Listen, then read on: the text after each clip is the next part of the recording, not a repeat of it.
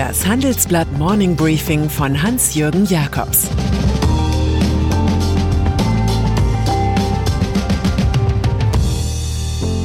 Guten Morgen allerseits. Heute ist Dienstag, der 17. November. Und das sind heute unsere Themen. Aufstand gegen Angela Merkel. USA bejubeln Moderna. Sewing als Ordnungspolitiker. Dieser Podcast wird präsentiert von O2 Business. Mit den neuen O2 Business Unlimited Tarifen sollen sich Geschäftskunden keine Gedanken mehr machen, ob genug Sprach- oder Datenvolumen vorhanden ist. Sie sollen sich nur noch entscheiden, welche Anwendungen für sie wichtig sind. Mehr dazu unter o2business.de. Angela Merkel. Rund zehn Monate wird die Bundeskanzlerin noch regieren. Andere Entscheider in dieser Lage fürchten das lahme Ente-Syndrom, also nichts mehr richtig bewegen zu können. Bis jetzt sah es für Merkel nicht so aus. Nun aber leisteten selbst getreue Unionisten wie CDU-Chef Aspirant Armin Laschet in der Corona-Politik Widerstand gegen eine Nacht- und Nebelaktion. Merkels vor dem gestrigen Corona-Gipfel aufgetauchter Plan, in Schulen sofort Klassen zu halbieren und Maskenpflicht für alle anzuordnen, wurde ein Fall für die Wiedervorlage. Die Länder pulverisierten ihre Beschlussvorlage, es gibt erstmal nur Appelle. Falls die Pandemiezahlen schlechter werden sollten, kommt der gescheiterte Merkel-Plan dann am Mittwoch nächster Woche erneut zum Einsatz. Dann stellt sich die Frage nach der lahmen Ente neu.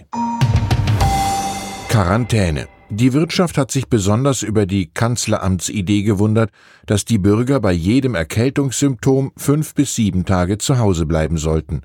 Arbeitgeberpräsident Ingo Kramer warnte Merkel und die Ministerpräsidenten brieflich vor lahmgelegten Betrieben.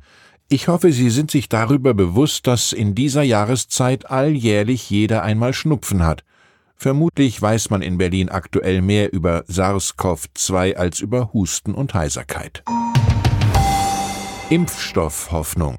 Im Kampf der Forscher um einen baldigen Covid-19-Impfstoff waren die jüngsten hoffnungsvollen Ergebnisse von BioNTech aus Mainz ein Triumph des deutschen Familienkapitalismus sowie der heimischen Start-up-Kultur. Nun aber meldet sich mit Moderna aus Cambridge, Massachusetts, eine ebenfalls börsennotierte Firma mit noch besseren Testresultaten. 94,5 Prozent Wirksamkeit statt 90 Prozent bei BioNTech. Besser wird's nicht, jubelt US-Chef-Virologe Anthony Fauci. Dank einer Notfallzulassung sollen schon im Dezember Millionen Bürger damit versorgt werden. Bis Juni soll dann genügend da sein, um jeden Amerikaner zu impfen. Moderna entstand an der Harvard University und wird inzwischen von Fonds wie Fidelity und BlackRock beherrscht. Im Lichte der Ereignisse zog der Dow Jones hoch, BioNTech aber verlor 15 Prozent. Ungarn und Polen. Die beiden Länder sind unter ihren jetzigen Regierungen seltsam. Außenstehende würden vielleicht Autokratie, Fremden- und Judenhass als größte Gefahren nennen. Doch intern sind in Warschau und Budapest scheinbar Werte wie Unabhängigkeit der Justiz, Pressefreiheit oder Freiheit von Lehre und Bildung viel gefährlicher. Die Regierungen dort wenden sich nun dagegen, dass Gelder der Europäischen Union künftig nicht mehr an Mitgliedsländer fließen sollen, die die Rechtsstaatlichkeit verletzen.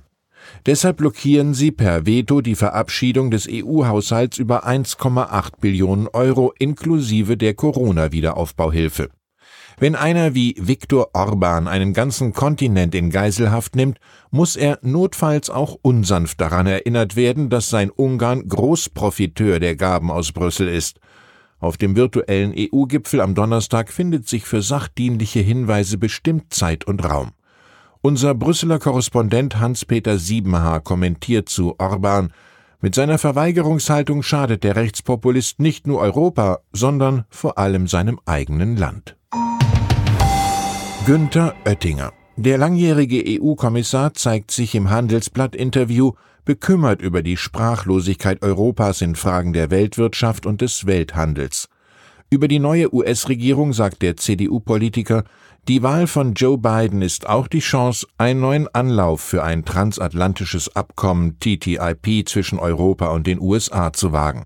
Über die neue Freihandelszone im Asien-Pazifik-Raum meint Oettinger, Es droht die Gefahr, dass künftig in Asien die Standards und Normen für Produkte und Dienstleistungen in der Zukunft festgelegt werden. Deutsche Bank. Schon seit langem fragt sich der aufmerksame Beobachter, weshalb der Staat mit der Allzeitbegründung Corona Milliarde um Milliarde an Konzerne gibt, die ohnehin aus dem natürlichen Strukturwandel gerupft herauskommen würden. Deutsche Bankchef Christian Sewing nannte vor dem CDU-Wirtschaftstag keine Namen wie Lufthansa oder TUI, warnte aber allgemein vor staatlichen Hilfsexzessen. Es kann nicht nach dem Gießkannenprinzip weitergehen, das schadet unserer Volkswirtschaft. Die Deutsche ist vielleicht nicht mehr der Darling in Berlin, zuhören sollte die Politik aber schon. Breit angelegte Subventionen setzen auf Dauer falsche ökonomische Anreize, deklamierte Sewing noch. Firmen müssten sich anpassen. Wir müssen ein gewisses Maß an kreativer Zerstörung zulassen. Der Lesen-Hören-Sehen-Tipp gegen den November Blues ist heute für alle, die sich schon immer dafür interessiert haben, wie guter Stil in die Literatur kommt und was das überhaupt ist. Hierzu unternimmt Michael Maar in Die Schlange im Wolfspelz eine höchst vergnügliche, lehrreiche Bücherschau von Goethe zu Mann, von Anna Segers zu Rudolf Borchardt, von Rahel van Hagen zu Hölderlin. Es geht dem Schriftsteller und Literaturkritiker um jene Balance, die verrutschte Sprachbilder und Stilblüten vermeidet. Stil ist das zum Schluss der Clou bei der Jagd nach der richtigen Sprache, links begleitet von Charme, rechts von Ironie.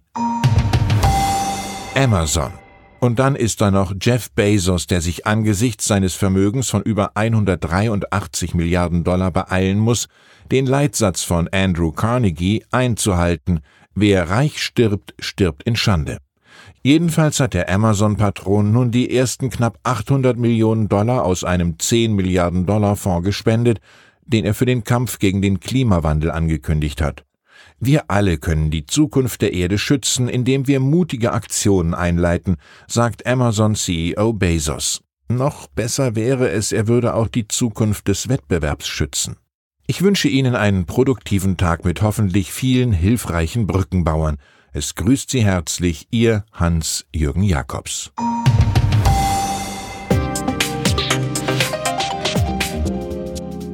17.30 Uhr sprechen wir bei Handelsblatt Today über alle Themen, die die Finanzwelt bewegen. Ein Lebenswerk zu erhalten und seine Werte an künftige Generationen weiterzugeben, ist ein Herzenswunsch vieler Stifter. Entsprechend wichtig ist ein Partner, der weiß, wie man Stiftungsvermögen anlegt und die Sorgen und Hoffnungen, die Stifter bewegen, kennt. Dieses und andere Themen präsentiert von unserem Initiativpartner, der Hypo Vereinsbank Private Banking.